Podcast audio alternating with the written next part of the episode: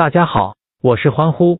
昨日在公号上发布的推文捷报频传，视频推介的西班牙人主场四比零大胜，澳超推介的西部联主场二比一小胜，澳超推介的中部海岸海员主场二比一小胜。欢呼今天给大家带来一场西甲赛事，莱万特将主场迎战维斯卡的解析。攻击手马蒂此前联赛曾一剑定江山，成功首任旧主巴伦西亚，可惜莱万特上轮联赛无法持续发挥，他们以零比二不敌皇家贝蒂斯。莱万特目前的战绩为八胜十一和九负，同时球队积三十五分，排名第十位。对于这支中型班而言，如今的排名颇为不错。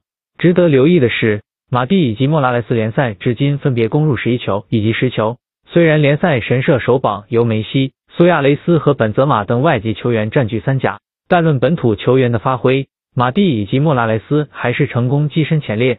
另外，纵使上轮联赛输给皇家贝蒂斯，但主帅洛佩斯还是收获里程碑。他在二零一八年三月后执掌教鞭至今，已经率领莱万特征战过一百二十九场比赛，并且追平纪录。而期间球队录得五十胜三十二和四十六负的战绩。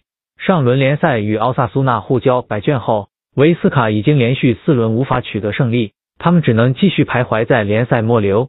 需要指出的是，自从去年年尾维斯卡不幸沦为联赛副班长，球队形势可谓岌岌可危。他们目前距离安全线有四分的差距，不过前者联赛至今仅赢过三场比赛，其余十二和十三负。维斯卡为保级球员士气高涨，此行应该可以拿到一分。